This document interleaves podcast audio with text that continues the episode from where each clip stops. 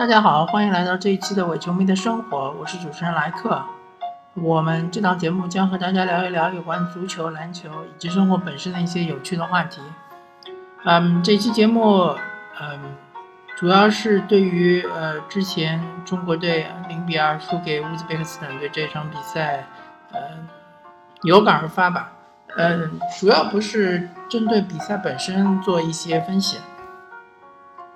而是对比赛过后的呃舆论媒体以及呃各位网友的一些评论吐槽，嗯，做一些个人的一些嗯情感上的一些反馈吧。嗯，首先我这个题目是说不懂球，请你远离足球。嗯，我的意思就是说，如果你不是足球球迷，请不要评论足球。也请不要调侃足球，因为你没有这个资格。因为我个人觉得，嗯，只有球迷，我们这个团体才有资格去，嗯，怎么说？去责备中国足球，或者去，嗯，去发泄一些对足球的不满。当然，嗯。其实我对于这个呃行为本身也不是特别赞成，但是这个可以先放在后面说。我们先说一说你你怎么区别你究竟是不是一个球迷，或者你是不是懂足球？那么我们这里有几个标准：第一，你知不知道越位是什么意思？如果你百度之后才知道的话，那我觉得你还不是足足球球迷。第二，你知不知道？足球的门线是有什么作用？第三，你知不知道足球的边线和篮球的边线有什么区别？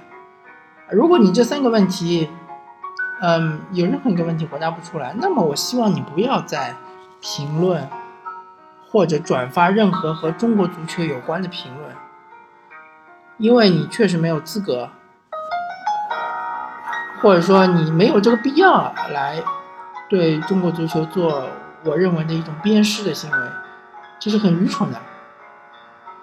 足球虽然是世界第一运动，但是我认为中国足球，或者说，嗯，我不要说中国足球，就是在中国境内的球迷，其实也只是一个小众的群体，因为足球毕竟是所有体育项目里面的其中之一。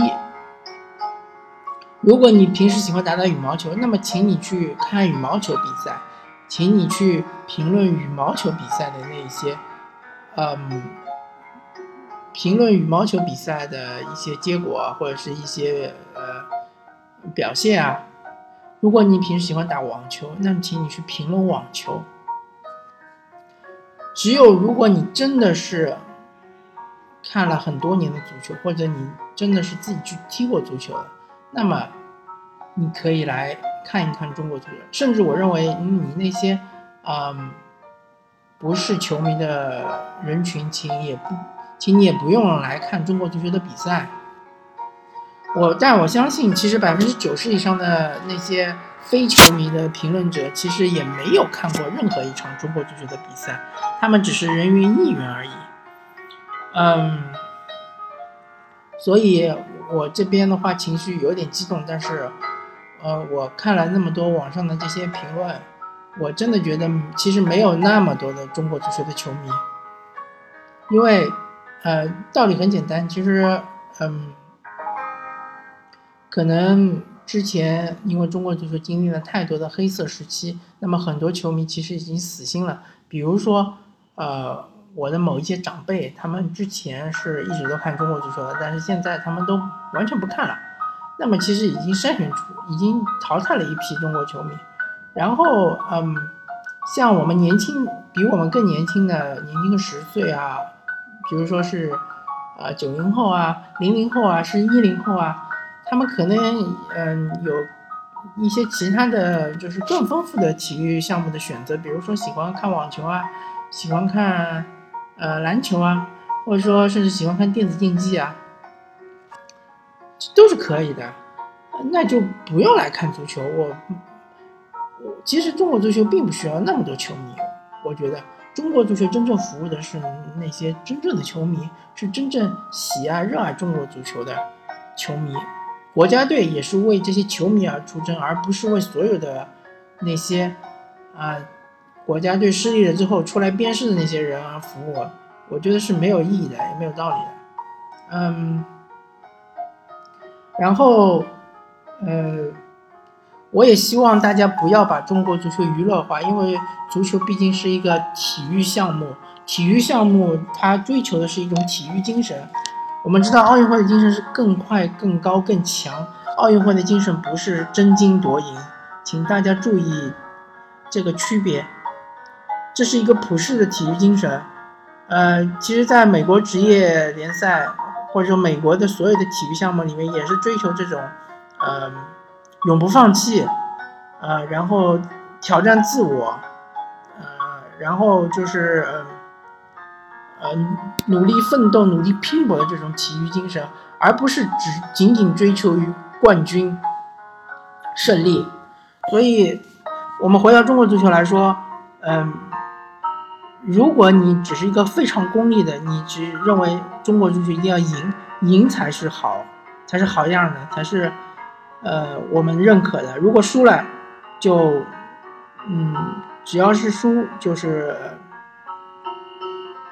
嗯，我们就完全不认可，我们就完全否定它，我们就调侃它，就娱乐化它，妖魔化它，那这个是不符合体育精神的。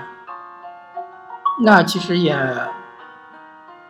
你这种行为我也没有什么话好说。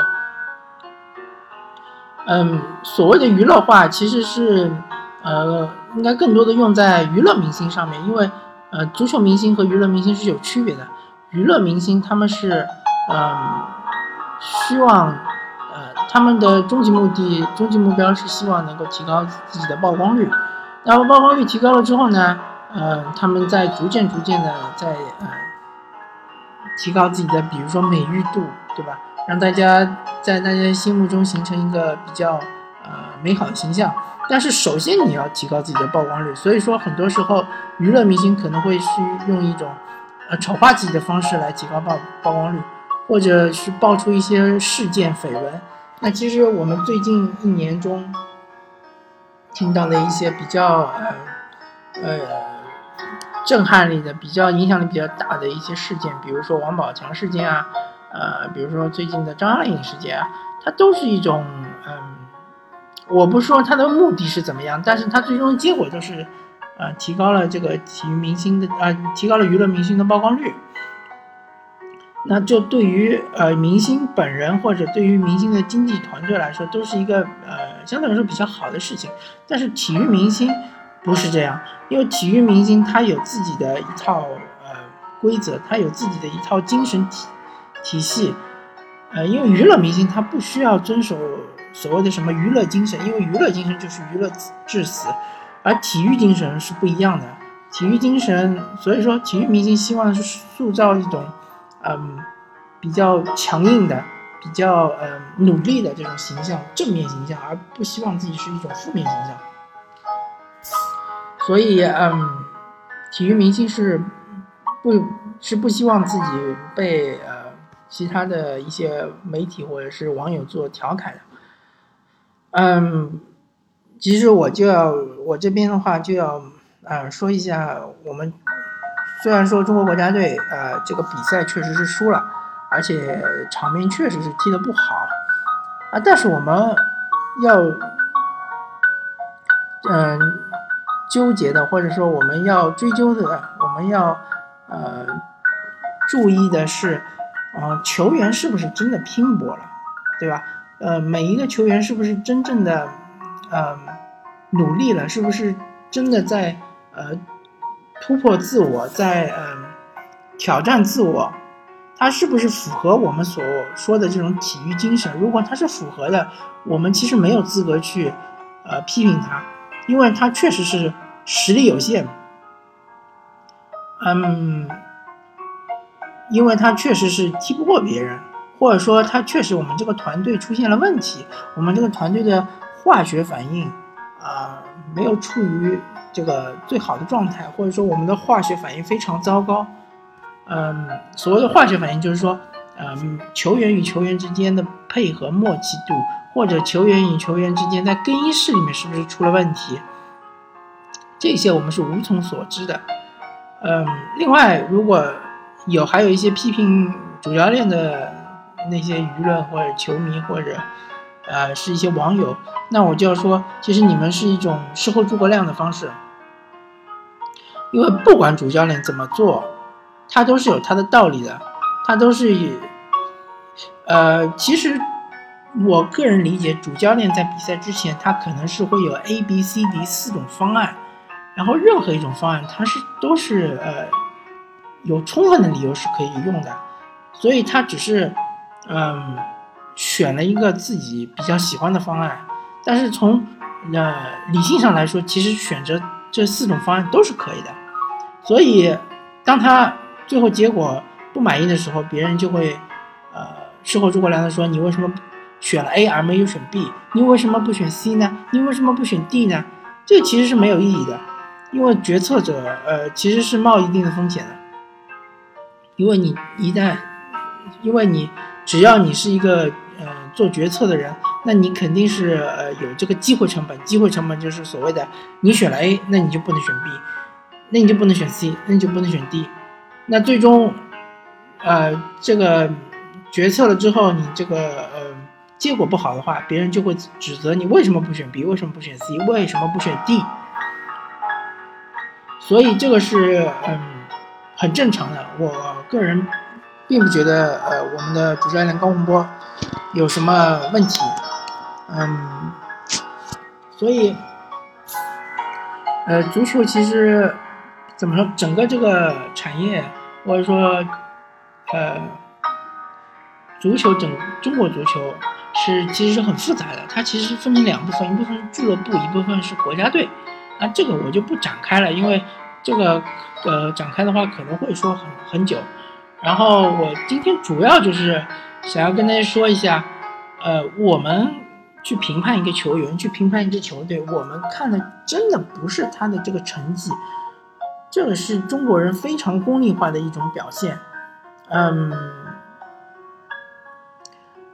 我们不应该是看他成绩，而应该是看他这个努力程度，他是不是尽力了，他是不是在敷衍了事，他是不是呃尊重自己的这一份工作？因为球员也是在工作，只是他们承受的压力要远远高于我们普通人的工作。因为我们普通人如果工作搞砸了，最多老板把你臭骂一顿，对吧？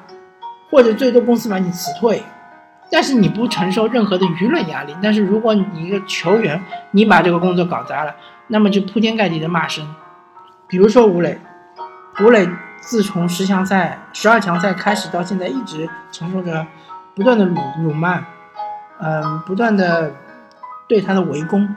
但是有没有大家有没有想过，如果没有这个十二强赛，如果假如中国队没有出现，那么其实吴磊。凭借联赛的表现，可能还会得到更多的赞扬、更多的赞誉。大家可能会说，吴磊是最有希望留洋的球员。我请大家关注一下，如果你不是球迷，那你就不用再关注了，你不用再听下去了。如果你是球迷，请大家关注一下德国转会榜排名第一的中国球员就是吴磊，和他并列的是张琳芃，是一百二十万欧元。那么他这个是什么意思呢？就是说。在国际市场上认可吴磊其实是国内第一球员。那如果国内第一球员你都不使用，我真不知道你还能使用谁。所以，对于吴磊的一些指责和辱骂，我觉得是没有必要的，因为他已经是国内第一球员了，你还有谁能上呢？所以我们应该有更多的耐心，因为吴磊毕竟年纪还不是很大，他还能参加下一届的。呃，十强赛或者呃十二强赛，或者是下一届的世界杯，所以他需要一一定的时间来，嗯，提升自己的球技，或者最好他能够留洋到国外去见识一下，这是他后续的发展的一个方向。但是我们看到吴磊，他其实已经尽力了，他是有他的缺点，比如说他的身体对抗能力比较差一点啊，或者比如说他门前把握能力、机会能力不是很强啊，但是他已经尽力了。我们大家就应该给他更多的鼓励，推广至整个中国足球队，中国男子足球队，他们也已经尽力了。他们确实是踢不过韩国，踢不过伊朗，踢不过叙利亚，踢不过乌兹别克斯坦。我相信后面一场对卡塔尔，他们也是踢不过的。这和换不换教练没有关系，这和换不换队员也没有关系。这就是我们这支球队它整个化学反应，以及它整个球队的能力不行。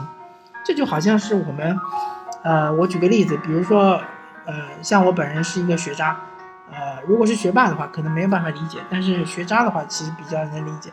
就是，呃，你平时可能考试，呃，将将能够考在六十分左右，那么你。这一次考试考完了之后呢，你内心有一种期望，你觉得自己会不会超水平发挥啊？会不会考到七十分、七十五分甚至八十分？最后你拿到卷子一看，哦，我考了可能不及格，考了五十八分，啊，那这也是真实实力的体现。这也其实当然也失望，但是嗯，也不能说哦，你你考了五十几分就怎么怎么样。那其实呃，这也是正常情况，也不是说你你失常。对吧？如果你真的考了八十分，那你真的是超水平发挥了。就好像中国队这次能够主场零比零逼平伊朗，其实我觉得已经是超水平发挥了。没有想到这场比赛结束之后，还有很多舆舆论说中国队踢得太保守，中国队为什么不敢上来就和伊朗打对攻？你看一下伊朗整个十二强赛到现在没有赢的唯一一场比赛就是和中国队零比零，其他比赛全胜。所以你要认清自己的实力，对吧？然后，嗯，说到这个整个环境、整个大环境、整个舆论的急功近利，我就要谈到整个中国三大球，包括足、足球、篮球、排球，呃，男排、女排、男足、女足、男篮、女篮，整个这个环境对于我们三大球的发展是非常非常不利的，大家都是非常急功近利的。嗯，我就说成绩最好的女排吧。女排这次夺了冠军之后，很多人出来唱赞歌，很多人出来嗯表忠心。但是你们真的懂排球吗？我个人其实是嗯排球也看了很多年，但是我不不是最懂它的规则。比如说它的一些站位啊，是应该怎么个站法？呃，主要就是这个站位我不太懂。那其其他的。它的轮转我也不太懂，其他的一些我还是基本上能够懂的，规则是懂的，但是我也不敢出来说中国女排打打怎么样好，技战术怎么样好，怎么怎么好，呃，多么多么先进，呃，吹这些什么精神力量其实是没有意义的。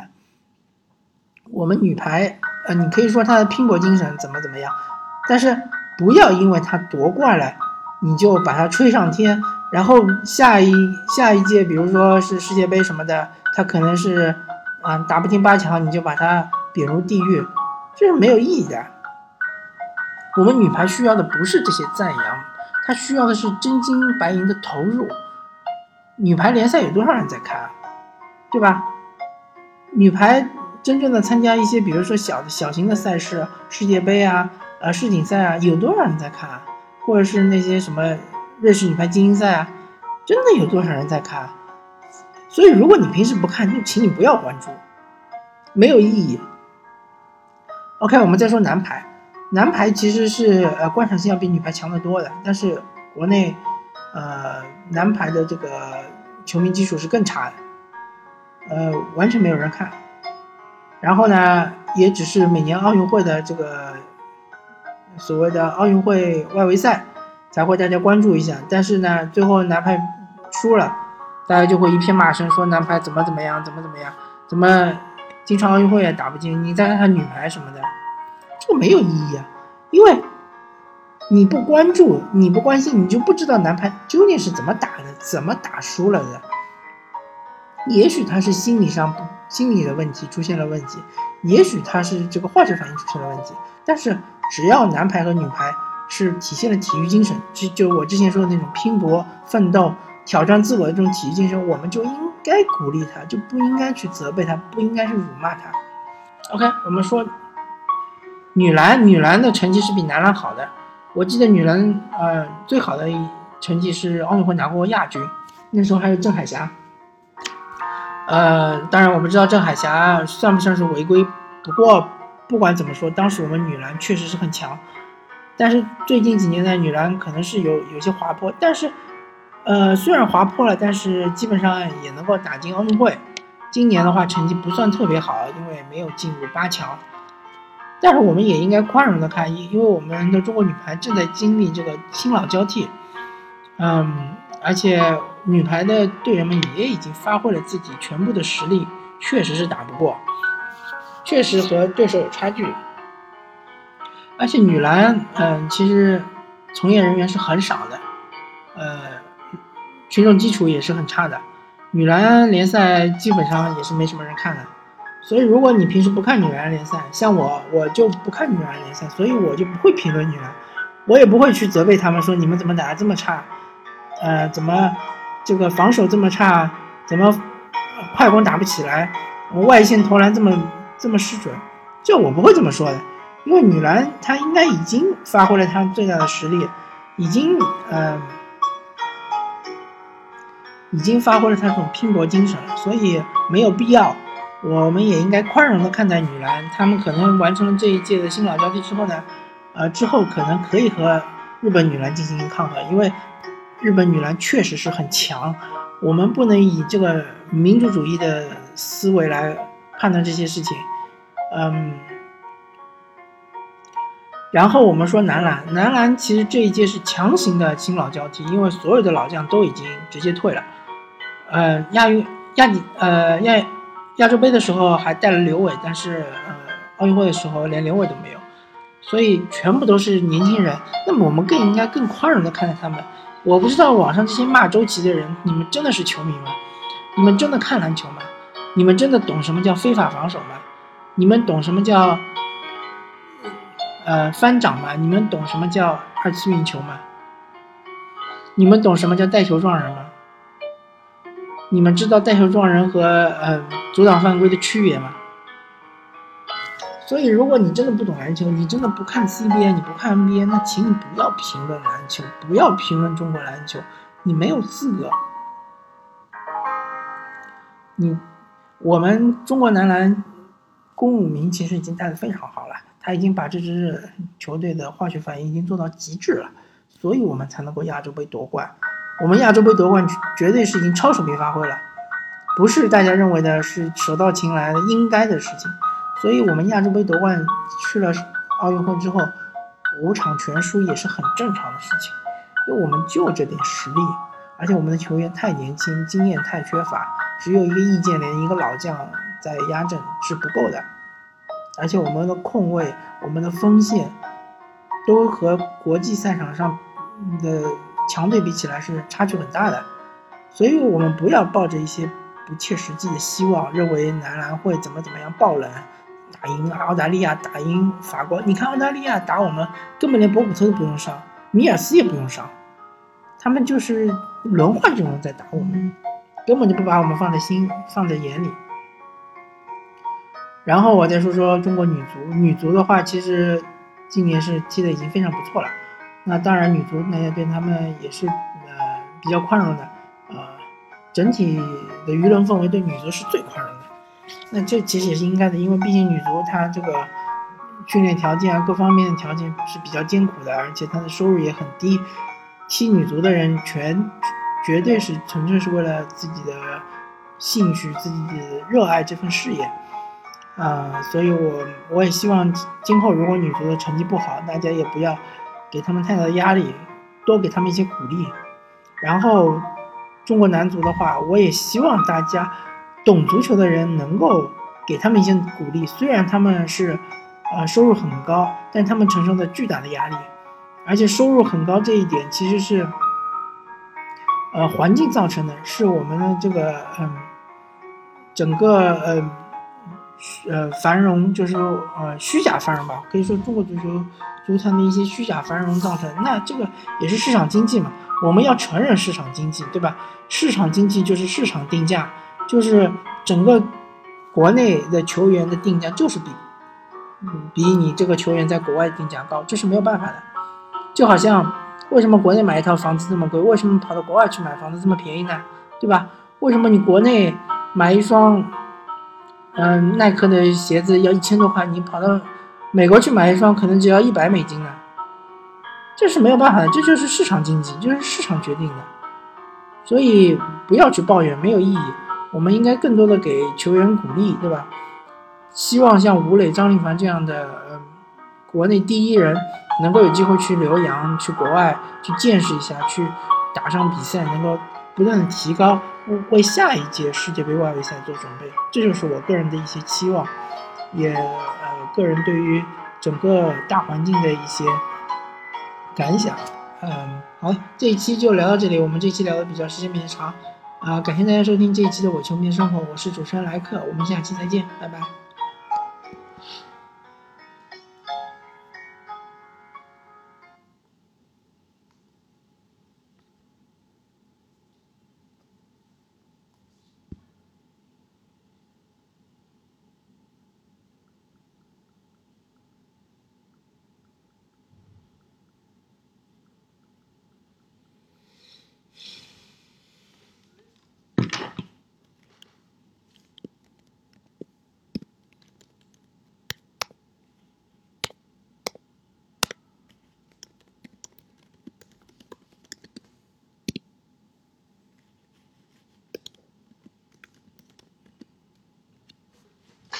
九期了吧？